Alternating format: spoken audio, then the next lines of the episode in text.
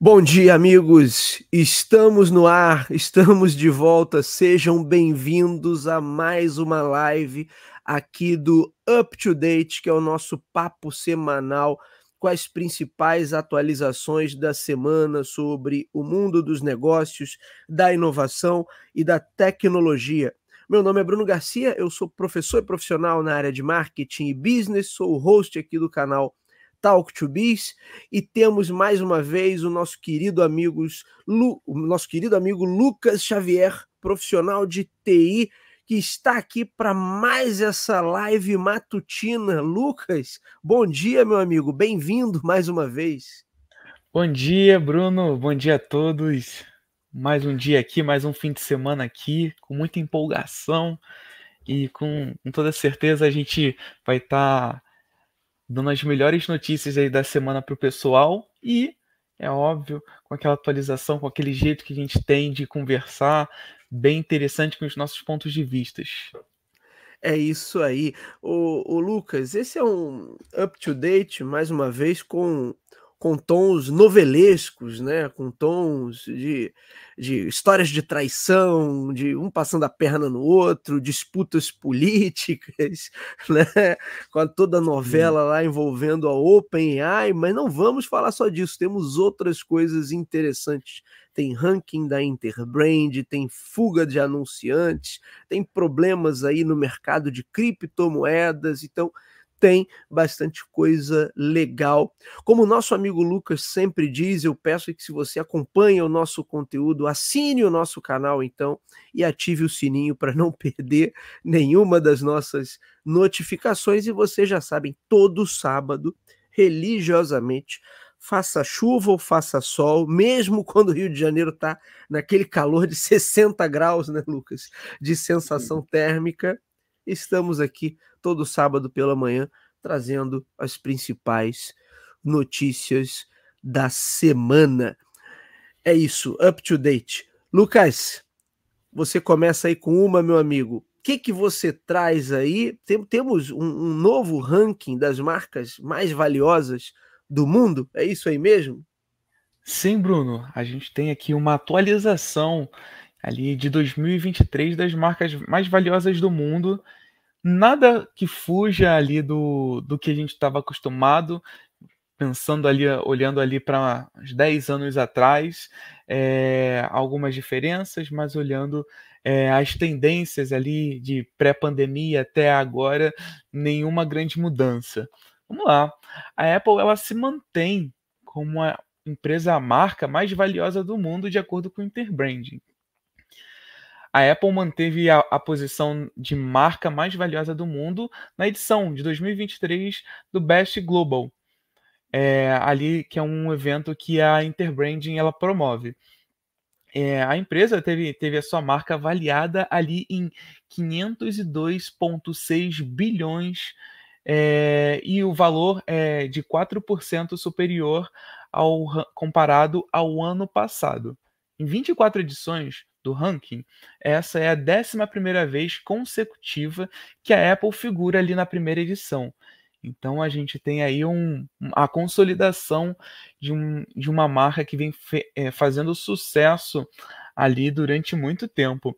O segmento de tecnologia ele segue dominando o topo da lista das marcas mais valiosas do mundo, ocupando as cinco primeiras posições. Após a Apple, a Microsoft, a Amazon, Samsung, é, é, Google e Samsung mantiveram-se na, na, nas mesmas posições é, no ranking anterior, é, do ranking anterior, figurando ali nessa ordem do segundo ao quarto lugar. É, é, é, entre essas cinco líderes, a, o maior crescimento de marca ali, do valor de marca, foi registrado ali pela Microsoft. E isso, de repente, a gente vem trazendo dando esses, esses spoilers. Aqui, de repente, a gente. Você pode estar achando que Interbranding fez contato com a gente, mas não. A gente registrando aqui acontecimentos no mercado mesmo e validando, no final das contas, aqui esse crescimento da Microsoft ali nos seus investimentos, é, nas suas possibilidades ali de crescimento que deram bastante certo nos últimos tempos. É, cuja avaliação ela alcançou ali é 316,6 bilhões de dólares, 14% a mais do que em 2022. Então, para uma empresa grande crescer 14% comparado ao anterior, ao ano anterior é muita coisa, gente.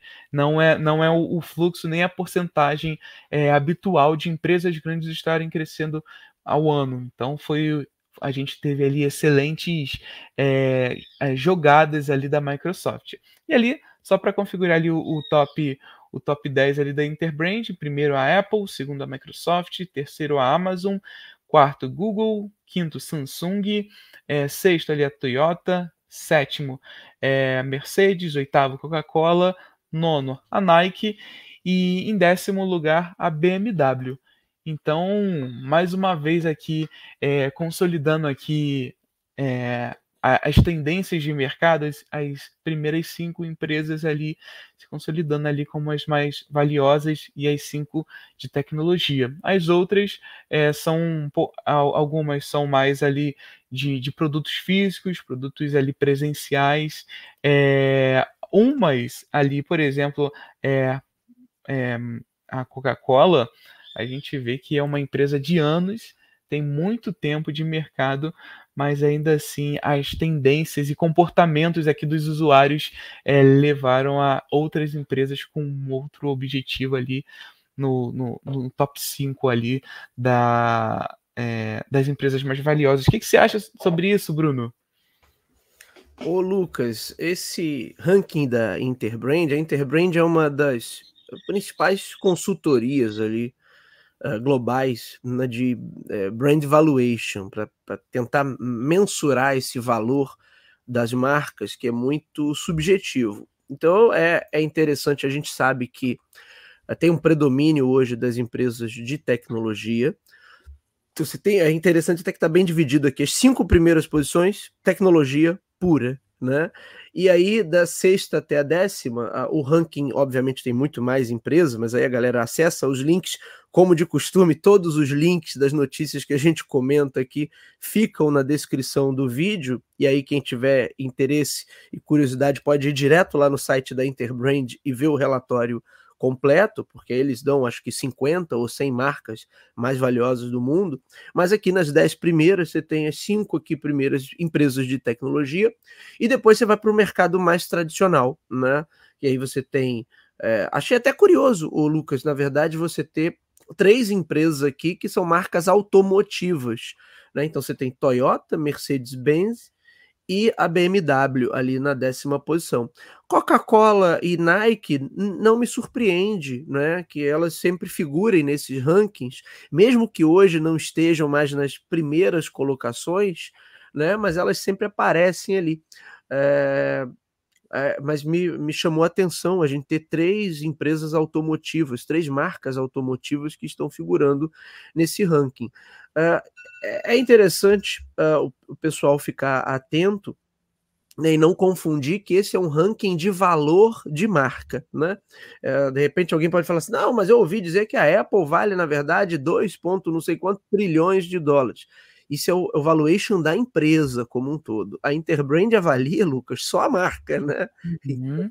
Só a marca. Se a Apple fosse pegar só a marca e de repente repassar, vender, né? E manter todos os outros demais ativos da empresa, a marca estaria aí avaliada segundo a Interbrand. Não existe só o ranking da Interbrand, existem outros também, mas segundo a Interbrand, só a marca da Apple vale aí 502,6 bilhões, ou seja, meio trilhãozinho aí, Lucas. A gente compra a marca. Só para ter aquela maçã, não é? é só para ter aquela maçã, né? E eh, eu tenho uma matéria há, uns meses atrás, eu acabei não comentando, acho, aqui no canal, mas já tem um tempo já que saiu uma matéria da, da Wired mostrando como é que a Apple vinha em diversos países, inclusive aumentando os esforços e as iniciativas em relação a a, a, disputas sobre propriedade intelectual com qualquer outra empresa que tivesse é, maçãs ou algo né,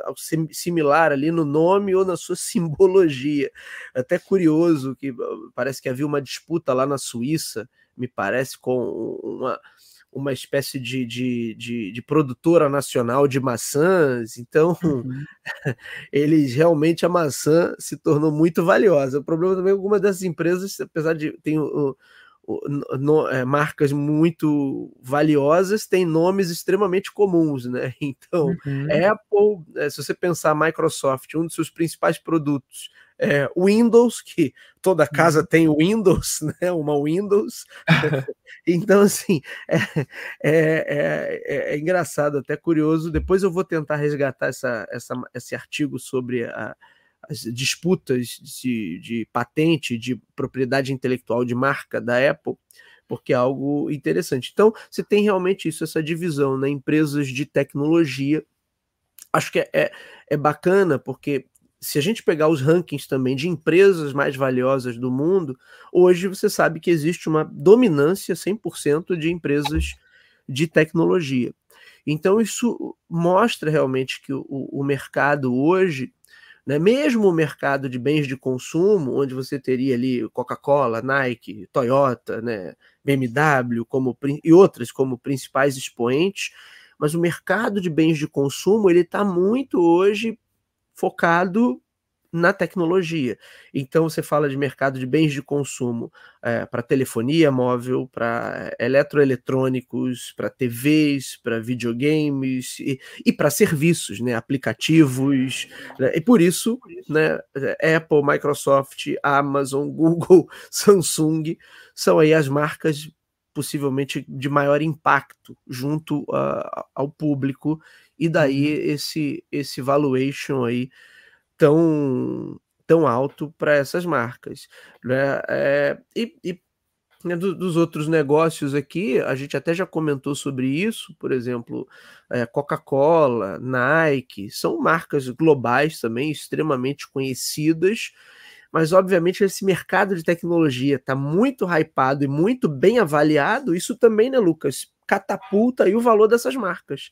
Né? Uhum. Por mais que Coca-Cola seja extremamente conhecida, uma empresa centenária, como a gente sabe, a gente viu aí agora, inclusive com essa novela da OpenAI, que a gente mais uma vez vai comentar hoje, as ações da Microsoft subiram mais um pouco, além do que a gente já tinha comentado há umas uhum. semanas atrás. Né? Então, assim, é óbvio que a marca Microsoft também né? E aí a Interbrand certamente está acompanhando aqui o up to date, porque tá vendo aí que as ações da Microsoft, muita gente no, no nas redes sociais aí agradecendo ao Satya na tela, muito obrigado, né? É, por, por, tudo isso, porque com toda a questão do Sam Altman na semana passada, as ações da Microsoft mais uma vez deram uma, uma disparada. É. E aí, é claro, a marca Microsoft vai ser puxada a reboque, né? Não uhum. tem como é, ela não ela não aumentar também de valor. Então acho que, que é muito disso, né? O, o tamanho, a proporção desses mercados de tecnologia, do setor de tecnologia, é muito grande. A gente comentou aqui umas semanas atrás que só o braço de serviços da Apple sozinho faturava mais que Nike e McDonald's juntos, né? Então, a gente realmente vai ser, nossa, é, é um mercado que se tornou muito maior né, do que empresas do segmento tradicional. Mas está aí, é mais um ranking, o ranking da Interbrand é um dos principais do mundo e, e é sempre uma referência, né? Você ter a marca é, e, e, a Apple, como você falou, né, consolidada aí há mais de 10 anos né, na, uhum. na, primeira posição, mostra como a empresa vem é, acertando aí no lançamento dos seus produtos, né? Sim, e assim, é um, um detalhe importante é que quem está ouvindo aqui a gente e, e, tem a possibilidade ali de, de repente, direcionar estrategicamente ali essa empresa, a importância de, de, de trazer a sua marca ali para o digital, porque todas essas empresas conseguiram, é, principalmente ali, é, ali do, do sexto do sexto lugar até o até o décimo lugar foram empresas que vieram do manual, estavam ali antes da internet. É, não, não são são migradas do, do manual aqui do analógico para a internet e elas conseguiram fazer essa transformação digital internamente. Então ali é, é a, as empresas ali de, de é, automotivas, é, ali a Nike tem, que tem um e-commerce muito bom, então eles conseguiram, eles conseguiram de, de alguma forma é, é, unir tudo isso, to, todas essas tendências, entender os seus usuários finais, as suas personas, como é que esse pessoal estava migrando, é, e a, principalmente a Coca-Cola. E eu acho que a Coca-Cola é, caiu muito nesse sentido aqui é, é, ultimamente, porque Coca-Cola, assim, você via o vermelho e preto, o vermelho e branco, você pensava na Coca-Cola. Via um Natal, você pensava na Coca-Cola. Ouvia, às vezes, o barulho da, da do refrigerante, tss, e você pensava na Coca-Cola. Então, é, eu, eu acharia até que eu achei, achei que até a Coca-Cola ia estar tá nessa questão de marca é, em, em, andares maiores ali, é, não, não como ali a, a, a, a, última, não como a oitava, perdão.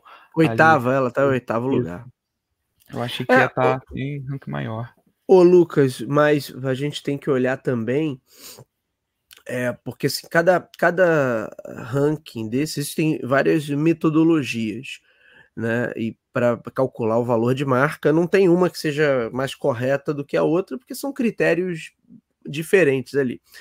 É, eu lembro que teve um ranking que eu até comentei aqui no canal no início do ano, se eu não me engano, foi da Brand Finance, que é um ranking que olha para volume de a, a, orçamento publicitário. Então você pegava aquele ranking, por exemplo, aqui no Brasil, as maiores marcas era Itaú, Bradesco, é, é, grandes companhias de varejo. E aí eu fiz até um vídeo aqui na época me questionando, questionando assim, pô, mas essas são as marcas mais valiosas para os brasileiros ou são as marcas mais valiosas pela perspectiva de orçamento publicitário? Porque são os maiores anunciantes. Né? Uhum. Então a gente tem uhum. que olhar também para esses critérios. Aí, no caso, e, lá no site da Interbrand tem, vai ter a, a, metodologia que foi aplicada. E aí me parece, assim, eu concordo com você, né? A Coca-Cola está né, numa é, uma posição ali mais abaixo, mas aí é porque as outras será que cresceram demais? E talvez o ranking da Interbrand tenha um componente ali financeiro de olha, o valor da empresa subiu para 3 trilhões, esse valor da marca tem que acompanhar ali proporcionalmente o valor dessa empresa no mercado. Porque você tem duas maneiras básicas, dois caminhos ali para avaliar. Você vai avaliar uma marca mais pela perspectiva de marketing, no sentido assim, qual é a marca mais querida, qual é a marca que tem melhor reputação, qual é a marca que tem maior aceitação entre o público, e você pode olhar também mais para critérios financeiros e contábeis. Qual a marca que vende mais, qual a marca que gera maior fluxo de caixa, qual a marca que gera maior margem de lucratividade. Quer dizer, são. Né, uhum. e, e, o critério de, de, de, valuation de mercado também, de market cap, ali, de quanto aquela empresa vale. Tudo isso pode ser botado aí, que certamente é levado em consideração. Uh, então, isso, isso de repente explica quais critérios foram escolhidos para esse para esse para essa avaliação certamente explica quais marcas ali vão estar tá figurando nas primeiras colocações e, e quais não não estarão. Agora é, se a gente levar em consideração apenas critérios por exemplo de de reputação até de nível de afetividade do público com as marcas Será que as empresas de tecnologia estariam nas primeiras colocações? Né? Tal, talvez não, porque falando em grau de afetividade, com certeza a galera tem muito mais é, histórico e afetividade, talvez com a Coca-Cola da vida ou com o McDonald's da vida, como a gente já citou aqui, do que talvez com a Amazon, que por mais que seja uma empresa super relevante, mas é uma empresa muito novata nesse sentido. Uhum. Né? Então tem sempre essa questão também né? Porque, inclusive, eu estou com uma turma de brand na pós-graduação, segunda-feira vai ter aula de novo, né? E, e, muitas vezes vem essa discussão, pô, professor, mas por que, que uma, uma empresa em um ranking ela tem um valor X, a marca tem um valor tal, e no outro ranking a marca tem um outro valor? Muitas vezes é. é muitas vezes não, 100% das vezes é por conta dessas diferenças dos critérios que são levados em consideração ali Lucas.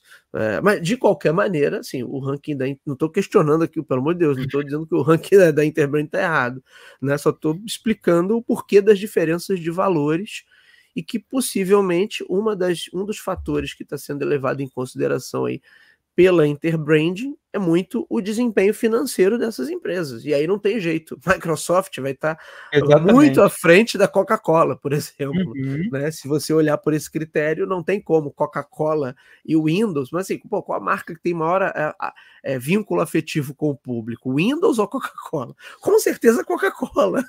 Né? mas se você olhar qual a empresa que gera mais dinheiro por ano, pô, com certeza Microsoft. Então, uhum. uh, tá aí essa questão sobre brand valuation, Lucas. Agora, já que estamos falando sobre marcas, oh, Lucas, eu vou puxar aqui mais uma, porque ontem, né, sexta-feira, dia 24, saiu uma matéria no New York Times falando sobre quantas marcas já pausaram suas campanhas no X. É, aquela plataforma que, era, que a gente chamava antigamente como Twitter, né? E que hoje a gente bota um X no lugar do, do nome. Mas a gente já vinha falando sobre isso. Aliás, eu quero né, aproveitar para citar aqui o Lucas, que está fazendo um ano que a gente fez a primeira gravação aqui também num sábado pela manhã. E uma das primeiras temáticas, aquela gravação específica, a gente falou sobre Sim. inovação. Mas logo uhum. na semana seguinte eu falei, na semana seguinte, eu falei sobre brand safety e fuga de marcas do Twitter, porque havia toda uma questão do Elon Musk né, gerando algumas polêmicas ali, e a galera falou: olha, se continuar assim, a gente vai pausar. Aí ele conversou com um, conversou com outro, as empresas continuaram anunciando. Mas ontem à noite saiu uma matéria do New York Times falando que mais de 100 marcas pausam suas campanhas no X e elas pausaram suas campanhas publicitárias. Aí tem grandes marcas aí, muitas das que a gente citou aqui no ranking, IBM, Coca-Cola, Apple, Disney, Amazon, entre outras, entraram no movimento depois que Elon Musk fez algumas publicações endossando teorias da conspiração antissemitas. E aí, documentos internos obtidos pelo The New York Times mostram a preocupação da empresa com o impacto desse movimento, que pode chegar a 75 milhões de dólares a menos de faturamento na plataforma agora para esse trimestre. Então, uh, brand safety é uma questão super importante hoje e já está claro que os anunciantes eles querem, né, como você falou muito bem, é preciso ter uma presença digital das marcas mas os camaradas não querem se meter em confusão, não querem se meter em polêmica. E aí brand safety virou uma questão porque, óbvio, as redes sociais já, já é difícil, é um negócio difícil de você moderar ali conteúdo, são temas muito complexos. Aliás, eu, eu recomendo, Lucas, tem um, tem um podcast que eu terminei de ouvir ontem, que é uma série chamada, é uma série do The Verge, chamada Land of Giants, Terra dos Gigantes. Né? E cada temporada eles pegam uma empresa, então já falaram da Amazon, já falaram da, da Apple, já falaram da, da, da Tesla. É, a última agora temporada, com quatro ou cinco episódios, falaram sobre Twitter, né? desde lá da fundação até os dias, os dias atuais. Então é muito interessante você ver as dificuldades que os camaradas tinham, muito antes de Elon Musk comprar e tudo mais, né? É, mas desde o início, as dificuldades que se tinha para tentar estabelecer as regras, tentar moderar conteúdo, tentar né, o que pode, o que não pode, mas quem define né, o que pode, sempre, é, é a mesma complicação desde sempre. Não é uma tarefa fácil. Né? E, e, e muitas vezes a empresa cria mecânicas ali para tentar filtrar algumas coisas, os usuários vão lá e criam uma outra, uma outra mecânica. Né? Então é citado, por exemplo, um caso curioso de 2000 e lá vai fumaça, quando o Justin Bieber estava para vir ao Brasil e as fãs brasileiras inundavam o Twitter com exatamente a mesma postagem. Justin Bieber, nós te amamos, venha para o Brasil. E aí a empresa criou uma mecânica interna para você, ah, a postagem é exatamente a mesma, o mesmo texto, a gente vai meio que eh, concentrar todas em uma, como se fosse uma só. Para aquilo ali não inundar a plataforma como estava acontecendo. O que, que os fãs fizeram? Começaram a numerar Então, Justin Bieber, nós te amamos, venha para o Brasil 1. Justin Bieber, nós te amamos, venha para o Brasil 2. Quer dizer, o fato deles numerarem já quebrou a mecânica que o próprio Twitter tinha definido ali para a coisa não inundar a plataforma, para você não parecer que quando você entrava no Twitter, você estava, na verdade, num, num, num fã-clube do Justin Bieber. Então, assim, é, uhum. é, é, é realmente complexo. O que acontece em relação ao X hoje é que o próprio dono da plataforma, é, além das dificuldades que você já tem de moderação, que isso não é um, um, problema só do X, é um problema de qualquer plataforma, né, Lucas? É um problema de qualquer plataforma dessa. Mas aí o próprio dono vai se meter em confusão e bater papo com, com extremistas, bater, dar voz a teóricos da conspiração. Putz, a gente já devia ter passado dessa fase. Realmente ele não quer, o Lucas, que a empresa cresça. Porque quando ela começa a dar sinais de recuperação, ele apronta mais uma. Então, sim, tá, tá difícil, né? Eu, há pouco tempo atrás a gente comentou aqui que o X tinha perdido aí mais de 50% do valor, segundo documentos internos também, porque eles passaram lá o memorando oferecendo opções de compra para os próprios funcionários, e ali estava estipulado um valor de cada cota, ou seja, daquilo que foi pago pela plataforma no ano passado, mais de 44 bilhões de dólares, mais de 50% desse valor, de acordo com números da própria empresa, a gente sabe que o X não é mais uma companhia de capital aberto, tinha, é, tinha se evaporado de, de certa maneira. Então, é, uma empresa que já não tinha muitos anunciantes a ponto de competir de igual para igual com outras plataformas, ainda espantando os seus maiores clientes, onde é que isso vai parar? Né? Então tá aí feito uhum. o, o, registro, o Lucas, é, é, de, de, dessa fuga de anunciantes ali. E aí eu acho que legal que a gente está fazendo um ano aí dessas gravações matinais no sábado e uma, um dos primeiros tópicos foi justamente o que brand safety, né? Uhum. E, e tá aí a gente está vendo como é como é importante, né, meu amigo? Tá, tá difícil de ser anunciante. É, e assim, se a gente pensasse que se o Elon Musk não fosse o dono dono da, do Twitter, por exemplo, se ele fosse um CEO CLT, como um outro amigo da semana passada, o Sam Altman, se ele ficaria realmente, se ele continuaria como, é, como líder ali do, do X, porque são, são ações que ele toma que automaticamente ali influencia diretamente ali na, na entrega é, e, e, e na, nas empresas que estão ali dentro do Twitter.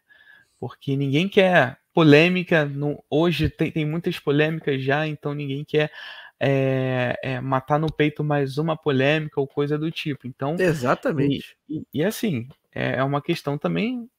A gente tem a, o ponto ali de que muitos usuários não estão mais acreditando no Twitter. Então já está numa certa decadência, talvez. E aí, quando é, aparenta ter uma certa estabilidade, aí, é, é, enfim, a gente tem que. A gente tem, tá, tá sentindo o que, que o, o, que está acontecendo ali e dar essas opiniões, mas é, é sempre arriscado fazer o que o Elon está fazendo. É, tá difícil, né, o, o, o, Lucas. E ainda deixa uma batata quente na mão da menina que ele contratou lá como CEO, a Linda Iacarino, que ela era uma uhum. executiva basicamente de mídia, né? E uma das Sim. tarefas dela era re, refazer esses laços aí com, com os anunciantes. Só que uhum. né, ela virou até uma piada nesse, nesse meio, porque o que, que ela consegue fazer ali? Não muito, né? Eu, não, não vai uhum. demorar muito você ver. Ela vai pedir para sair. Ela vai pedir para sair, porque na uhum. verdade ela não consegue trabalhar. Ela não consegue trabalhar. Meu amigo, que tá, tá difícil. Outras plataformas aí vão, vão talvez ganhar mais Notoriedade mais verba ali, né? publicitária, né? é, uhum. mais verba publicitária, porque o Twitter em si está realmente se tornando inviável. Agora, o, Lucas, você falou aí do CEO CLT, não tá fácil essa vida de CEO, né, cara? Porque tem tá. mais notícias aí do mundo das criptomoedas. O que que tem agora aí, Lucas, do mundo das cripto? Não tá fácil para ninguém, Bruno. Semana passada a gente já teve aquela aquela notícia bombástica e essa semana ah, também deu ruim aqui para para um CEO aqui da FTX. É um ano ruim para as empresas de cripto e seus CEOs. É, depois da condenação é, o... do. Isso. vai lá, vai lá, vai lá. É. Não, depois da condenação do, do, do CEO, do ex-CEO da FTX, é, Sam Beckman-Fried, por uma série de crimes contra o sistema financeiro e, e fraude, agora é a vez da sua principal co concorrente, Binance, a Binance, né, que o pessoal chama, também sofrer baixos. O CEO da Binance, que é o Changpeng, o Changpeng Zhao, também conhecido como CG, é, CZ, perdeu, é, pediu demissão e se declarou culpado por uma série de, de crimes. Ele deve pagar 200 milhões de multa. A empresa, como um todo, deve pagar cerca de 4,3 bilhões de dólares em multa. O CEO ainda pode pagar uma pena é, de até 10 anos de prisão. É, a Binance, ou a Binance, foi acusada pelo Departamento de, Ju de Justiça norte-americano de lavagem por lavagem de dinheiro, né? É, violação de sanções dos Estados Unidos e conspiração para conduzir um negócio de transmissão de dinheiro ilícito. Então, assim, é, eu vou só reforçar um pouco mais, mas a importância de, de, de ter é, algum órgão é, regulament, é, regulamentando é, todas ali as, as, as operações financeiras que, por exemplo, a Binance não tem. Então, a Binance admitiu também que não conseguiu prevenir e denunciar é, essas transações suspeitas feitas ali, feitas ali é, por organizações terroristas, incluindo é, brigadas de Al-Qaeda lá do Hamas, é, o Estado Islâmico ali e, e a Al-Qaeda. É, isso é importante reforçar, tá bom? Que quem investe, por exemplo, na Binance ou nessas plataformas que não tem nenhum tipo de, de órgão que re, regulamenta órgão, finance, órgão financeiro, alguma coisa do tipo. É, assim, o pessoal fala que é investidor, mas no final das contas é, não tem, por exemplo, é, aqui a CVM, por exemplo, que regulamenta aqui a Bolsa Brasileira. Então, é, essa, essas empresas que, de criptomoedas muitas vezes não têm essa, é, nenhum órgão ali que, que é, dá as diretrizes de como investir, tem, enfim, tem, todos, tem todo um parâmetro para ser aplicado ali o seu tipo de investimento. E assim, é, isso facilita, por exemplo, ações desse tipo, lavagem de dinheiro e coisas do tipo. Tanto é que é, é, 200 milhões vai ser a multa ali do CEO, da Binance, do ex-CEO da Binance agora. Então, é, é uma coisa para a gente sempre ficar preocupado, assim, é, onde a gente está investindo, né? No final das contas, é, onde você está investindo, é, às vezes ali a, a sua grana, de repente você está investindo em algum lugar que tem uma regula regulamentação, de repente não. Então, assim, fiquem de olho. E um outro ponto que Hoje, pleno 2023, CCO não está sendo fácil, Bruno. Não está sendo fácil. Ô, Lucas, eu tô até é recusando. O pessoal tem me ligado aí. Bruno, você quer ser CEO aqui? Eu falei, não, não, não, não melhor não. Porque OpenAI tá muito... recentemente em contato ali. É, tá muito difícil, Lucas. Essa vida de CEO não tá fácil.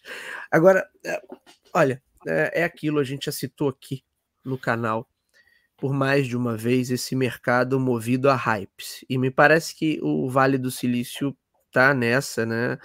É, assim, você sai de um hype entra no outro, aí você, uma bolha estoura e vem outra, né? Agora a gente está aí na inteligência artificial, que a gente já vai chegar lá, vamos falar, mas a gente passou aí pelo hype das criptomoedas. E assim, gente, nenhuma crítica, quem quiser investir em criptoativos, não é essa a questão. Agora, como o Lucas falou, quando o negócio não tem nenhuma regulação, quando simplesmente corre livre, leve e solta, e muito com base em especulação, você atrai isso. Você atrai a galera querendo lavar dinheiro, que sempre tem. Então, sabe, você tem um, um negócio, um sistema financeiro não regulado, é perfeito. O camarada que está fazendo coisas erradas por aí e quer lavar dinheiro. Não é surpresa para ninguém isso. Né? Assim, é, é, o, o, que me impressiona é como as pessoas também, o Lucas, né? Elas saem de um, de um, de um golpe e caem no outro, que, que é, é o mesmo golpe, só muda o, os, os atores ali e, e, e hum. o, o cenário, mas o, a, a, o, o drama principal é sempre o mesmo. E aí a galera vai para outro ciclo, então, o, a, a, gente nem comentou, o, o Sam Bankman-Fried foi, foi condenado, que era o CEO da FTX, e as duas, o Lucas, tá só para você saber, as duas eram concorrentes ali, a FTX e a Binance eram duas grandes concorrentes nesse mercado de cripto. Só que uma norte-americana e a outra com um, um, uma origem chinesa, que é o CZ aí, como eles se colocavam nas redes sociais, e o de um lado e o Sam Bankman-Fried do, do, do outro lado. E o Sam Bankman-Fried deu um golpe, deu uma pernada na galera de acho que mais de 8 bilhões de dólares, sabe? E muita gente, coitado, que botou as, as, as economias de uma vida inteira ali, esse dinheiro sumiu. E ele tentou passar uma de que não foi um erro, e aí foi comprovado que na verdade não era um erro, que ele sabia muito bem o que estava fazendo e que realmente fez assim com o objetivo de, de ter obter maiores ganhos. Então você tem um mercado que não é regulado, com base puramente em especulação, e aí com empresas. Tanto é que a sede da FTX nem ficava nos Estados Unidos, ficava já num paraíso fiscal. Então, assim, isso já não te, não te acende um, um, um uhum. alerta? O cara bota a sede da empresa num paraíso fiscal e não no, no país onde ele nasceu, né? Uhum. Quer dizer, o, o a coisa, a coisa é toda meio, meio louca, assim, e como a galera ainda vai, não, o cara é um gênio, tá aí, ó. E aí, agora, outro gênio, antes de, de ser preso, ele próprio pediu para ele não passar pelo mesmo Via Crucis, possivelmente, que o Sam Bankman-Fried passou, ele próprio falou, não, não, não, não, aqui, ó, é isso mesmo, a gente errou, né, é, eu já me demito aqui, vamos ver o que, que eu tenho que pagar, e, e né, a empresa já está porque, de repente, se tiver uma investigação ali, vão descobrir mais coisa, Lucas. Sabe? Vão descobrir mais coisas. Então, Realmente. ah, poxa, estão é, usando esse mercado, esse sistema de criptos para lavar dinheiro. Que surpresa! Porque surpresa para quem? Isso não é surpresa nenhuma. Isso aí é óbvio que a galera vai fazer. Ô, Lucas, nego, nego usa videogame, pô. Gravei um episódio do Coin to Biz na, na, semana passada com o nosso amigo Ítalo, a gente falando de apostas, de criptomoedas, de NFTs no mercado de videogames. E videogame, nego usa para lavar dinheiro, cara.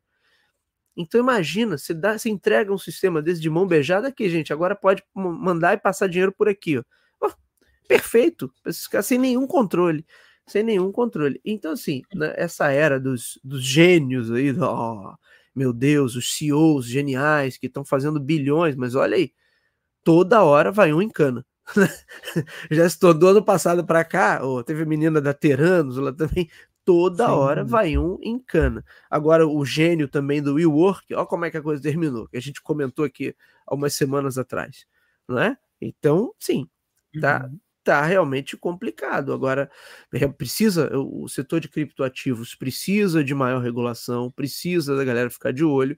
Acho que é um, são, foram dois golpes duríssimos. Primeiro, todo o escândalo lá da FTX, que culminou agora com a condenação e prisão do Sam Bankman-Fried, e o pessoal já estava cantando essa, ó, que tem problema lá com a Binance também, ó, não deu outra. Passou algumas semanas, pronto Tá aí outra outra bombinha, Lucas, estourando. Então, o mercado de criptoativos realmente vem sofrendo golpes duríssimos, meu amigo Lucas. Eu sei, que, sei se você tinha sua carteira aí digital, mas fique atento, porque não tá fácil, não, não esse não mercado. Tem carteira digital na Binance, não tem.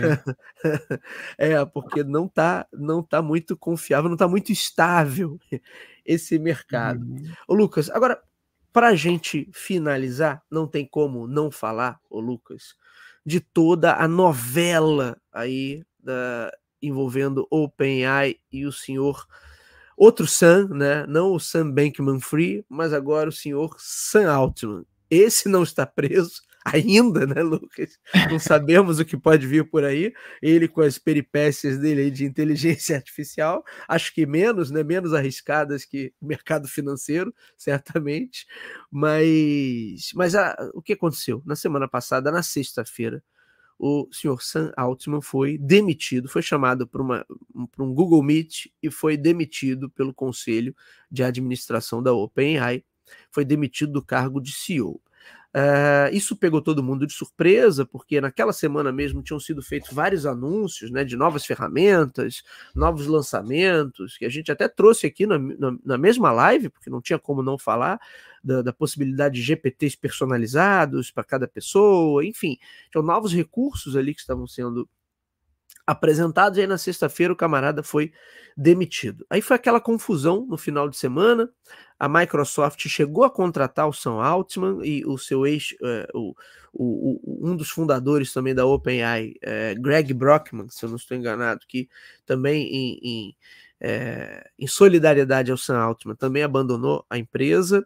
Aí teve protesto de vários funcionários da OpenAI dizendo que eles tinham que voltar e o conselho tinha que pedir as contas e, e passar a vez para outros. Então foi toda essa confusão de Sam Altman abre uma nova empresa ou vai para Microsoft ou volta para OpenAI.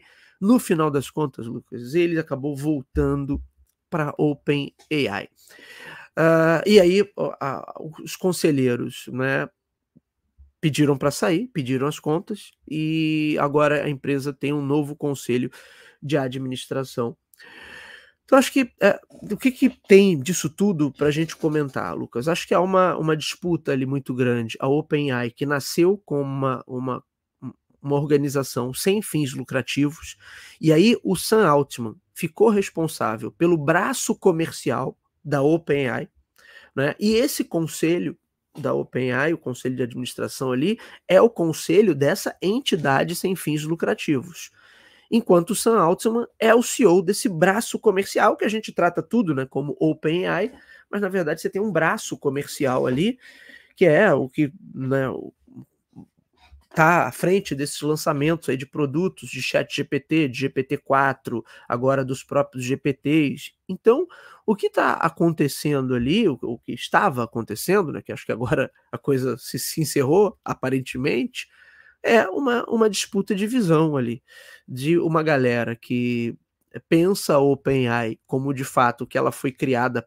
para ser, né, uma entidade de pesquisa sem fins lucrativos, e uh, os capitalistas de risco ali, a galera que está vendo a possibilidade de fazer um montão de dinheiro, e assim, vamos lançar produto. Uh, aí me chama a atenção, o Lucas, que me parece que essa não é uma disputa nova, né? Porque se você pegar outras empresas, o próprio Elon Musk foi um dos caras que estava ali na, na, na, criação da OpenAI, né? E, e me parece que né, ele participou daquele primeiro momento como um dos primeiros investidores ali, mas depois ele viu que não, não, não, isso aqui não está, né? E, e, e foi foi criar o próprio, o próprio negócio dele de inteligência artificial. Mas se você lembrar, tem aquela outra startup de IA, a Anthropic, que é um grupo também dissidente da OpenAI, com a mesma alegação. Olha, eles não querem saber, eles só têm visão comercial, eles botam o produto aí mesmo, não importa o, o, se o produto é beta, se tem risco, se não tem. Né? A Entropic, toda a narrativa dela é assim: não, não a gente está fazendo a mesma coisa que a OpenAI, porém num, com toda uma questão de segurança aqui, com toda, é, um, um, todo um cuidado para que a gente não crie impactos, não seja danoso para a sociedade. Né? E agora, né, o conselho que demitiu o Sam Altman nunca deixou claro o, o que, que ele fez de errado, mas deixou claro ali que ele tinha uma conduta que estava em desacordo com o que deveriam ser os princípios da companhia. É, então, assim, é, é, essas disputas, né, por isso eu peguei até um livro que eu tinha mostrado para o Lucas aqui nos bastidores, é, peguei esse livro aqui, Imagens da Organização, que esse livro é muito interessante, eu li na época do mestrado, que ele fala das diversas dimensões né, de uma empresa, de uma organização, e uma delas é a dimensão de natureza política, né, Lucas? As pessoas precisam conversar e precisam se entender. Política no sentido de diálogo, de negociação, né, que tem que haver dentro de qualquer grupo. Né? E, e, me parece ali a, a, o, esse caos que se instalou na OpenAI me parece muito uma questão uh, de visão ali da galera que pensa a OpenAI como uma instituição de pesquisa sem fins lucrativos e o grupo do Sam Altman que pensa não, não, não, não, isso aqui a gente vai acelerar sim e a gente vai lançar produtos sim, né? Então a gente nunca vai saber ao certo se foram os GPTs, o que, que é que aconteceu ali que, que gerou essa crise de confiança, mas fato é que o camarada foi demitido numa sexta-feira, né, foi chamado para aquela reunião, né? Ô, Altman, passa aqui na passa aqui na nossa sala aqui antes de ir embora, né? E, e aí foi demitido de, de sopetão muita gente aí querendo contratar o cara, inclusive a Microsoft, mas ele acabou voltando para OpenAI. Então, é, certamente daqui a algum tempo a gente vai ter um seriado no Netflix ou em outra plataforma contando essa, essa história aí. E acho que o, o principal é, é, esse questionamento. Bom, bom, é, o que está acontecendo então na OpenAI? Acho que esse mercado está muito à base de especulação também, o Lucas, que a gente já viu que é um, um perigo, né?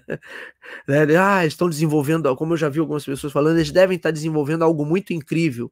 Daí toda essa confusão. Não sei, tenho minhas dúvidas, sabe, se estão desenvolvendo algo tão incrível assim, ou se eles estão dando apenas mais força computacional ao que já se tem, né? As ferramentas que já estão por aí. Mas a verdade é que ficou uma acho que ninguém é demitido da própria empresa e volta sem que fique, né, o Lucas, uma, uma nesguinha de amargura aí, né? então, um sentimento estranho. Um sentimento meio estranho. O que, que você acha disso tudo, meu amigo? É, eu, eu, acho, eu acho que eu até comentei ali na, na questão, quando nós trouxemos a notícia, do desalinhamento.